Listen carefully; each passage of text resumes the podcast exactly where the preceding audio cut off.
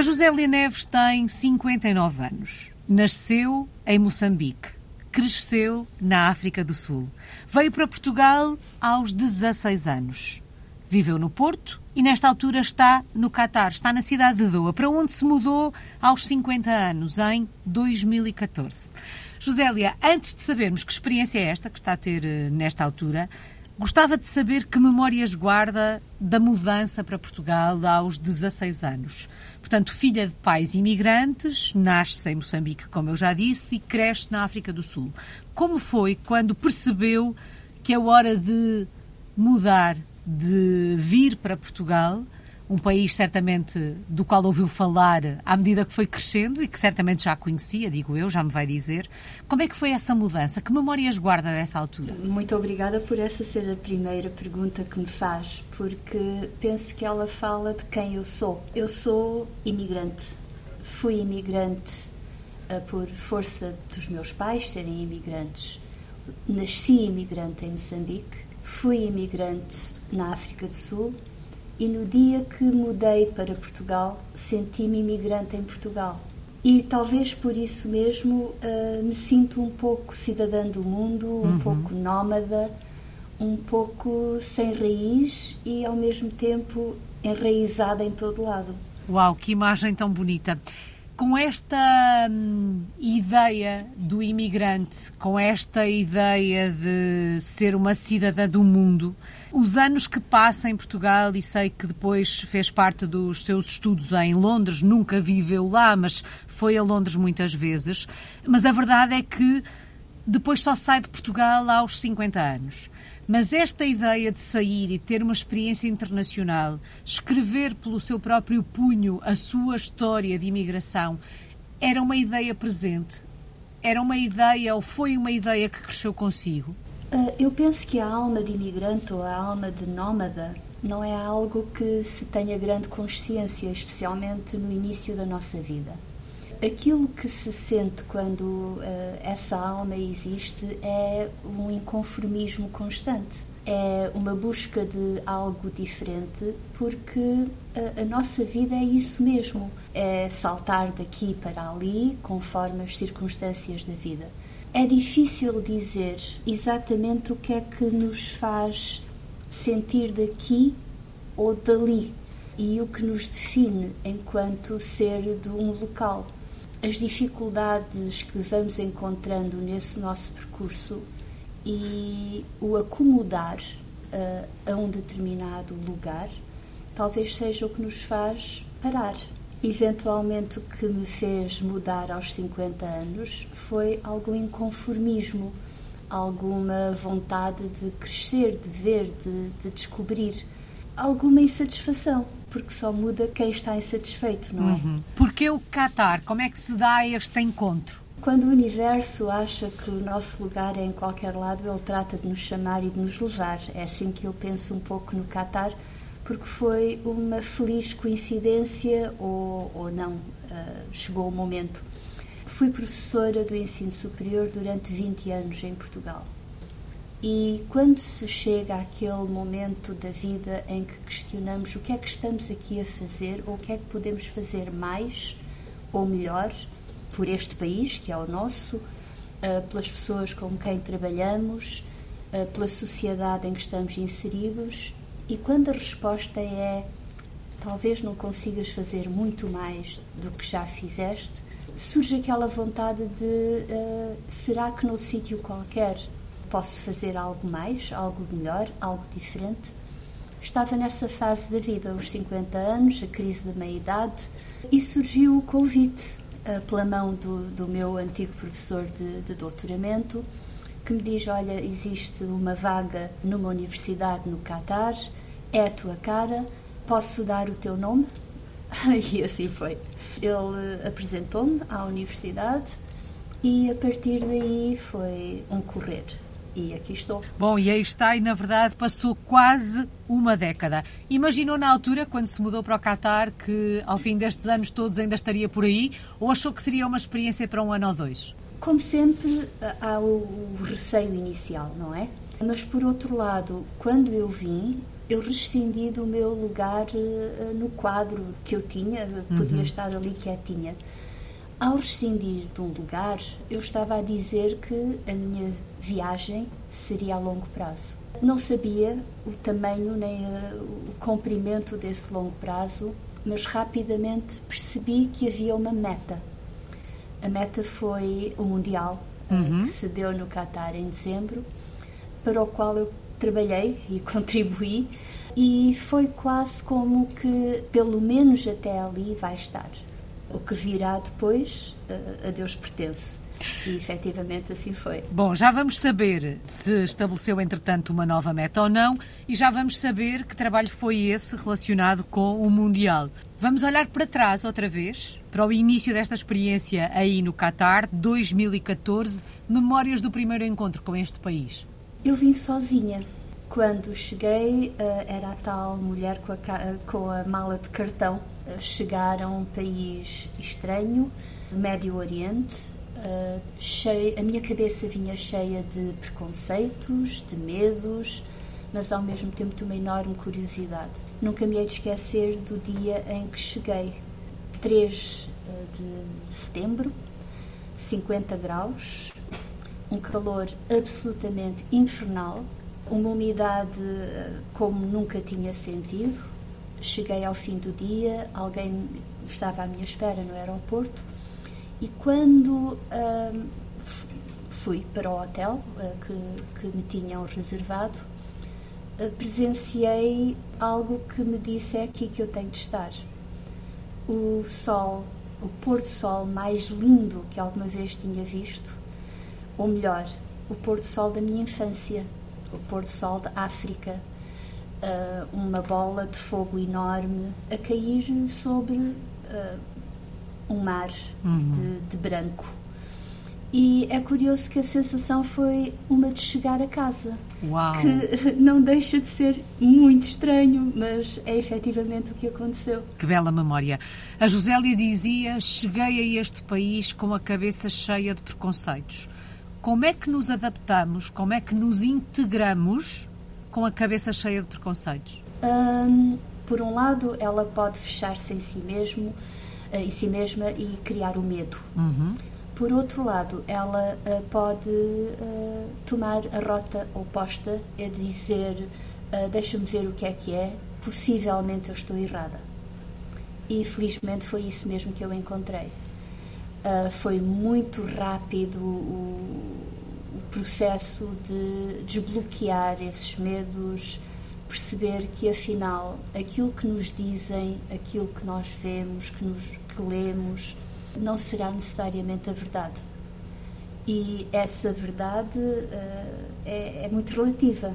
Cada um tem a sua, e aquilo que eu vim a descobrir construiu uma nova verdade para mim.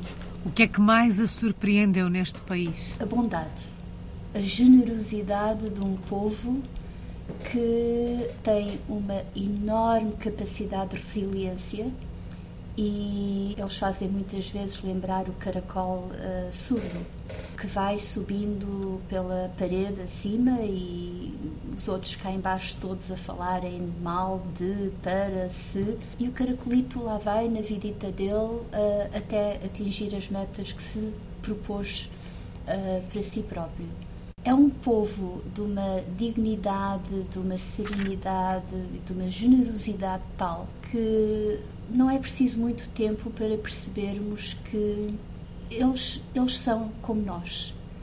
Uh, e talvez, uh, se alguma vez eu senti a alma portuguesa, foi ao conhecer o povo árabe. Nós somos muito árabes e somos uh, muito mais eles do que aquilo que alguma vez pensámos. Foi muito fácil perceber que há aqui alguém que é muito como eu isso foi absolutamente maravilhoso. Bom, uh, neste processo de adaptação, certamente há aspectos aos quais seja mais difícil ou menos fácil adaptarmos, apesar da tal uh, proximidade, da tal identificação que, que teve com este povo. Que aspectos têm sido mais difíceis de entender ao longo destes anos, Josélia? Sim, nem tudo é fácil.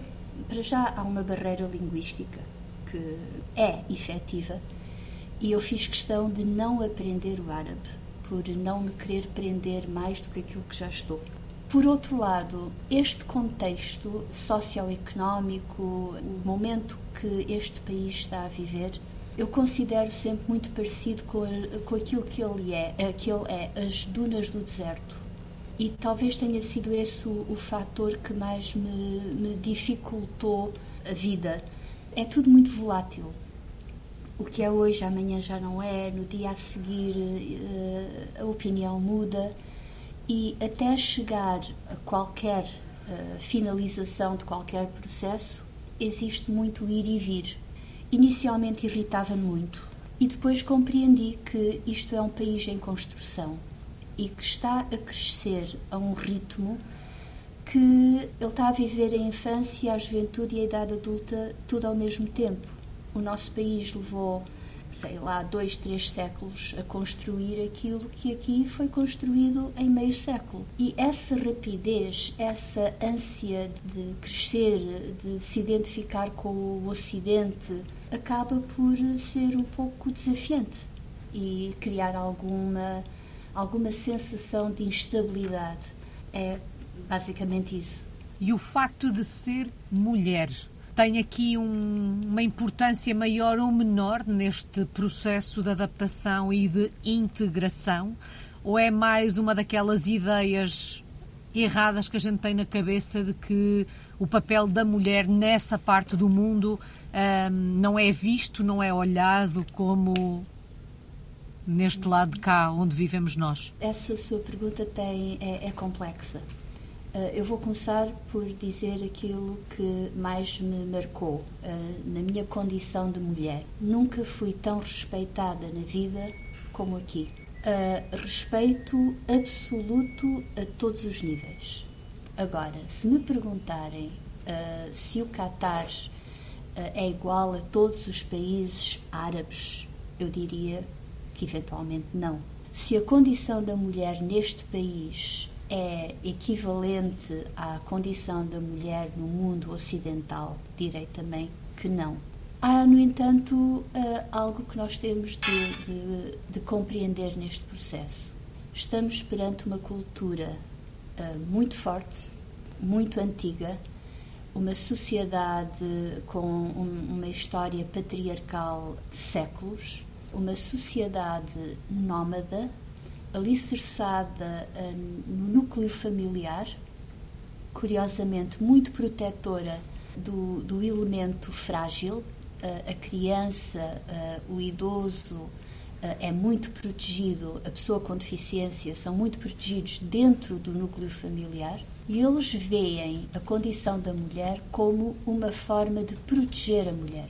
Curiosamente, nos últimos anos, e aqui no Qatar de modo particular, a mulher tem encontrado o seu espaço uh, social e, e político uh, e económico, aproximando-se bastante daquilo que nós vemos uh, no mundo ocidental. Vamos encontrar famílias muito tradicionais, em que a mulher se cobre, eventualmente famílias que uh, obrigam à utilização da burca, que aqui nunca é completa, é mais uma Sheila do que propriamente a burca fechada, uhum. e vamos logo ao lado encontrar uma família igualmente árabe que tem uh, a mulher tem total liberdade. Curiosamente também 70 a 80% dos estudantes neste momento a frequentar o ensino superior neste país são mulheres. O que diz que é a, esse nível também. Nós temos preconceitos, nós temos ideias já formadas, mas a, a realidade é muito complexa. E conto uma pequena história. A mulher árabe é lindíssima, e metia-me alguma impressão uh, ver as minhas alunas uh, de cara uh, eventualmente tapada uhum. ou o cabelo sempre tapado. Logo no primeiro ano tive a sorte de poder frequentar a casa delas e de vê-las sem véu, de vê-las a serem pessoas, eu chamo-lhe as borboletas que tiram o casulo, e perguntei-lhes: Mas vocês querem mesmo andar tapadas? E várias me disseram: Sim, eu sou uh, demasiado importante para ser cobiçada pelo olhar alheio. Estou mais protegida do olhar masculino, estando tapada. Portanto, uh, voltamos à base. É complexo tem muito que se lhe diga. E tem sempre muito que ver com os olhos com que olhamos para as coisas, não é? Porque nós olhamos para as coisas, para, para as histórias, para as pessoas, para as atitudes, porque nós normalmente olhamos formatados pelo software que nos foi instalado no país que crescemos, não é? Verdade. Nós, portugueses, uh, deveríamos usar uns óculos um pouco menos uh, escuros, não é? A nossa história uh, ensinou-nos, ou se calhar não aprendemos, que vivemos num mundo muito diverso, uhum. multicultural. Uh, se algum povo deveria ser uh, aberto e, e, compreender a diferença, deveríamos ser nós. Hábitos, costumes, tradições uh, neste país em construção, como dizia a Josélia há pouco, que sejam muito diferentes daquilo a que estamos habituados e que queira partilhar connosco? Aquele que eu mais gosto este país para para rezar cinco vezes ao dia. E o que é que me toca neste, neste gesto? Eh, é muito possível que em breve eh, a, a nossa conversa a, a capte a, o, a chamada à oração. Uhum. As vibrações sonoras que se espalham no, no espaço geográfico são de uma intensidade incrível. É como se, eh, de repente, eh, tudo parasse efetivamente para que eh, algo de novo acontecesse. Por outro lado, estamos a trabalhar e parou. Podemos estar no meio da, da, da reunião mais importante que se possa imaginar. Chegou a hora da oração e pura e simplesmente para tudo. Eu não olho para isto como uma questão de, uh, de religião propriamente. Eu olho como uh, um povo se afirma na sua identidade e se impõe a quem quer que esteja, onde quer que esteja, se impõe naquilo no qual acredita toca-me uh, profundamente estar uh, a percorrer de, de, carro, por exemplo, uh, as, as, grandes autoestradas que o país construiu e ver parados na berma da estrada pessoas que saem do carro, agarram um tapete, colocam-no no chão, orientam-se para Meca e levam o, o rosto ao chão o que é que eles rezam ou deixam de rezar? A mim não me interessa, mas é um gesto de humildade e de é um gesto de ah, haja o que houver, eu continuarei a ser quem sou. E penso que será aquilo que mais me toca a nível cultural neste país. Sente-se em casa aí no Catar? Completamente. Penso que dá para compreender. completamente em casa. Bom, já percebemos que a Josélia é professora universitária um, e falou há pouco das alunas uh, no, no, primeiro ano, uh, quando, quando aí chegou. Um, o que é que está a ensinar? Uh, que projeto é este que tem em mãos aí, aí no Catar? Eu fui contratada para abrir o primeiro mestrado em tradução audiovisual no mundo árabe. A tradução aqui era muito convencional e a universidade onde estou, a Hamad bin Khalifa University, decidiu arriscar. E o início do meu trabalho aqui foi precisamente ensinar legendagem, dobragem para cinema, e isto em 2014. Só que eu trazia na bagagem algo que o país precisava e o país não sabia que estava a contratar alguém de quem iria precisar. Eu trabalho na área da acessibilidade, essencialmente legendagem para surdos, audiodescrição para cegos, acessibilidade cultural e museológica, festivais uh, ao vivo, arte, dança. Sempre trabalhei na área da mediação para a inclusão.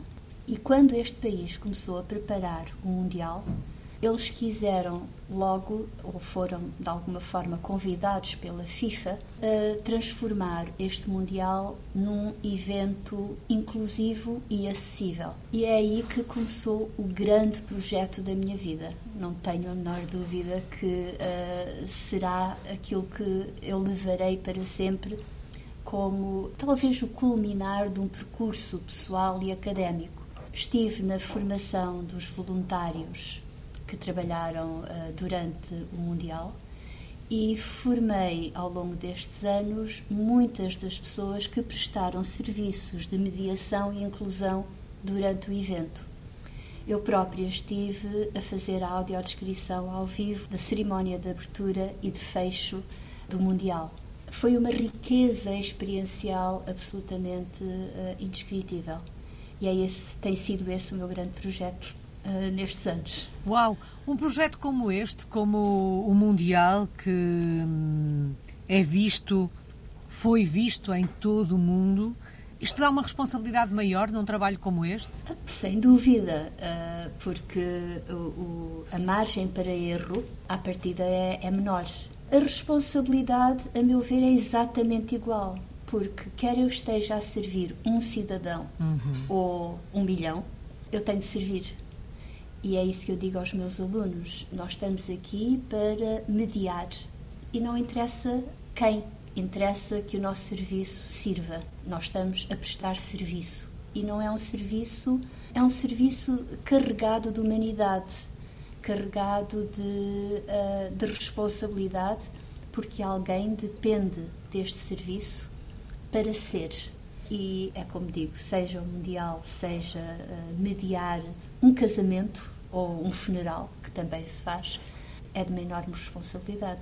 Nós somos os olhos de quem não vê, somos os ouvidos de quem não ouve, somos a linguagem de quem não fala e é, a responsabilidade é enorme. Falava há pouco da cerimónia de abertura. Qual é que foi o papel em concreto da Josélia? Uh, até onde é que chegou o trabalho desenvolvido durante aquele momento que foi visto por milhões de pessoas? Durante a própria cerimónia de, de abertura, a minha equipa, eu, eu, eu, fiz em inglês e tive uh, colegas, alunos que fizeram em árabe. Uhum. Nós fizemos a audiodescrição ao vivo e em direto daquele evento.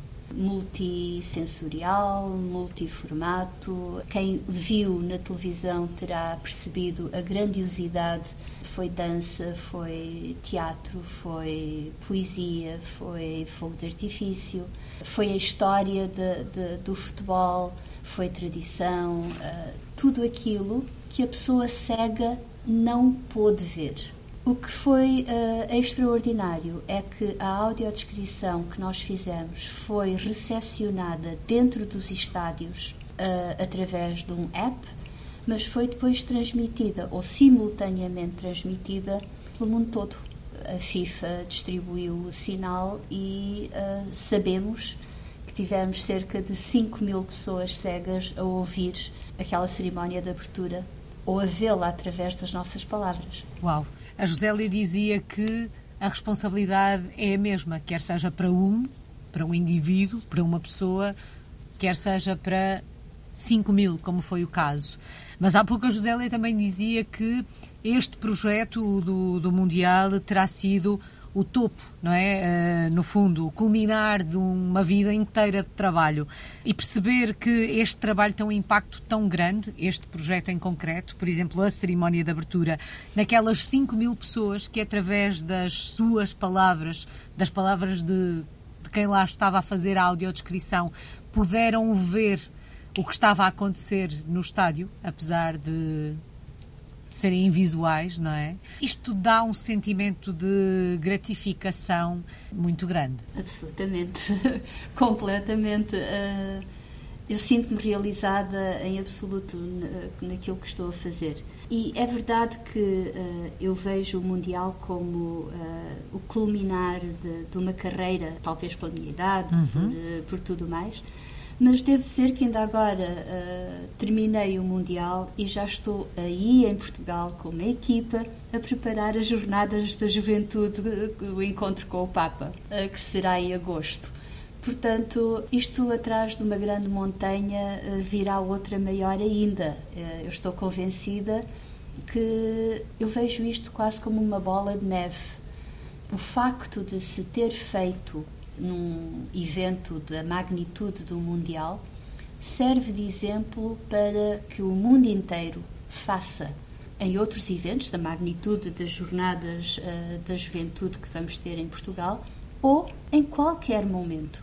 Porque isto é um direito. O direito ao acesso uh, é um direito humano. E talvez seja a grande mudança que se precisa de ter no nosso mundo é este olhar para o outro e olhar em termos de serviço, em termos de dádiva. Foi o culminar de uma carreira, mas se calhar vêm outros cumes a seguir. Bom, uh, foi o culminar, mas pode ter sido também uma porta que se abre para outros grandes projetos, como é o caso da Jornada Mundial da Juventude, já percebi. Sim, já estão muitos alinhados, muitos sonhos e, e muitos desafios, um pouco por todo lado, e é muito bom.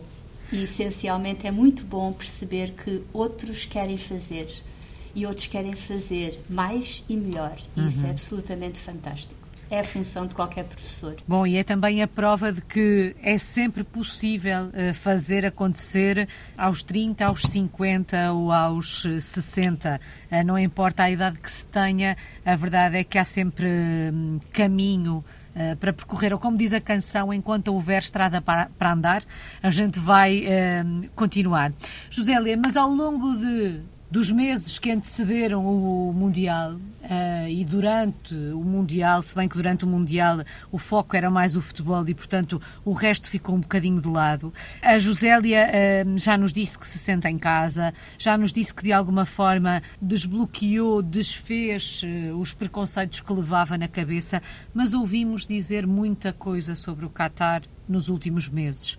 Como é que alguém que gosta deste país da forma que a Josélia gosta, e isso é perceptível uh, na sua voz e na forma como fala do país. Como é que alguém ouve, como é que alguém lê todas as críticas que foram feitas ao país nos últimos tempos? Ora bom, não há verdade sem fundo de mentira, nem há mentira sem fundo de verdade. É óbvio que nem tudo é perfeito e é óbvio que neste país direitos humanos terão sido violados, da mesma forma e numa proporção que já irei uh, avaliar, da mesma forma que acontece em Portugal, acontece noutros países, acontece por todo lado. Eu vou-me reportar precisamente àquilo que eu sei que se está a, a, a referenciar, que é a questão das mortes na construção dos estádios. A construção desta, desta informação terá sido filtrada ou é filtrada consoante a, a utilização que lhe queremos dar. Sabemos que a, a, a noção nasce num jornal britânico, sabemos que o, os organismos mundiais imediatamente se colocaram em cima do assunto aqui no Catar e aquilo que se verificou foram duas realidades. Por um lado, as mortes que foram reportadas são verdade, de acordo com aquilo que foi dito eh, aqui e, e, e equacionado, só que não se reportam exclusivamente a mortes em, em, trabalho, em serviço e muito menos em relação à construção dos estádios e das infraestruturas. São mortes naturais, algumas, outras pelas outras razões. Por outro lado, aquilo que uh, me faz de alguma forma acalmar, e já percebeu que eu sou uma pessoa com algum, alguma consciência do valor de, do ser humano e toda, toda a vida, qualquer vida, uh, uh, é muito, muito importante e muito válida não nos podemos esquecer que essa conta de construção de um país é de um país que em 10 anos construiu aquilo que um outro país construiria em 100. E essa proporção muitas vezes não é vista e analisada. Quantas pessoas morrem na construção de outros países em 100 anos? Por outro lado, há uma outra questão que também me tranquiliza eu tenho contactado muito de perto com estas pessoas. e as tais que se dizem, que se diz que têm sido uh, utilizadas e maltratadas. Raras são aquelas que não dizem eu estou melhor aqui do que estaria no meu país. Raras são aquelas também que dizem que é o Qatar que me está a explorar. Muitas dizem são aqueles que me trouxeram para aqui que estão a ficar com o meu dinheiro. Ou seja, são os, uh, os, intermediários, alguns deles europeus, que vão buscar estas pessoas em África, na Índia, nos países mais pobres, uhum. recebem o que tiverem de receber e depois optam por pagar ou não a estas pessoas. Isto, mais uma vez, é como a condição da mulher. Uhum. É, é muito complexo. É muito complexo. E depende de como se olha como se analisa. E, é, e, e voltamos à base que as pessoas morreram. Morreram. Que algumas não estão bem, não estarão. E as motivações e as razões. Isto daria para mais dois programas e meio. Como é que está o Qatar por estes dias, depois uh, da euforia que foi o Mundial? Está tudo uh, ainda a viver uma enorme ressaca. uh, uma enorme saudade da, da alegria e, e, do movimento e da, da excitação de, do Mundial. É, a meu ver, é um país que está uh, a precisar urgentemente de parar, a refletir e se redimensionar e redirecionar para decidir o que é que quer ser no futuro. Uh, há aqui muito a ser feito ainda. Se fôssemos ter consigo a Doa por estes dias, onde é que nos levava? Que locais é que tínhamos que conhecer? Levava-vos ao deserto a ver o sol a pôr-se. Uh, sem dúvida alguma. A natureza uh, é do, de uma exuberância na, na sua singeleza, na, na sua secura é muito, muito bonita. E depois levar-vos-ia apenas a passear de carro, porque uh, há zonas deste país que são autênticos guarda-joias. Uh, as construções uh, são muito, muito, muito interessantes. Finalmente, acho que vos levava a beber um carac e a comer um chapati, para que, que possam ter uma experiência multissensorial completa ficaríamos por aí. Parece-me um ótimo roteiro. E quando olha para o futuro, Josélia, já traçou novas metas no que diz uh, respeito à permanência do Qatar? Vê-se no Qatar durante mais alguns anos? Um, onde é que se vê quando olha para o futuro? Temos de voltar ao início. Eu sou nómada. Eu vejo-me onde estou e sei que a qualquer momento pego na mala e parto. Tem sido assim a minha vida e penso que assim será. Uh, no momento em que o universo me disser anda, eu irei. Uh, não sei para onde. Tenho imensas saudades de Portugal. Quando me perguntam o que é que tu és, eu sou portuguesa. Eu sou portuguesa. Obviamente quero voltar a Portugal. Quando o universo me diga. Já vamos falar dessas saudades. Aprendizagem. O que é que se aprende com uma experiência como esta? Qual é que tem sido a maior aprendizagem destes últimos nove anos? Humildade. Sim, humildade. Penso que as certezas com que vivemos são não existem. E é preciso uma enorme humildade para aceitar que uh, não sabemos tudo, que não somos melhores, que não somos senhor do mundo, penso que a maior foi, sem dúvida, a humildade. Vamos lá então falar das saudades. De que é que sente mais falta do nosso país? Ai, ai, ai, não, não comece. ai, a gente da minha terra, é isso, não é? As andorinhas, tudo isso. Sinto, sinto saudade dos meus. Uh, e meus, a minha família, os meus amigos.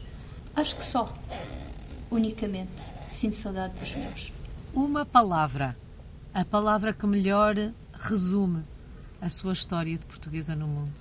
Não tenho, não tenho palavras. Não encontro. Eu, eu, que, eu que tenho tantas palavras e que falo sempre tanto, falo demais. Não tenho. Porque uh, é tudo. É tudo. Uh, eu sou uh, uma portuguesa no mundo. é tudo. Portanto, não é nada, não tenho nada. Não, não, tenho, não tenho medo, não tenho alegria, não tenho tristeza, não tenho nada. É, é tudo se calhar a palavra é tudo. É tudo e é uma portuguesa no mundo, como disse. Muito obrigada, Josélia Neves. Está em Doha, no Catar. É uma portuguesa no mundo desde sempre.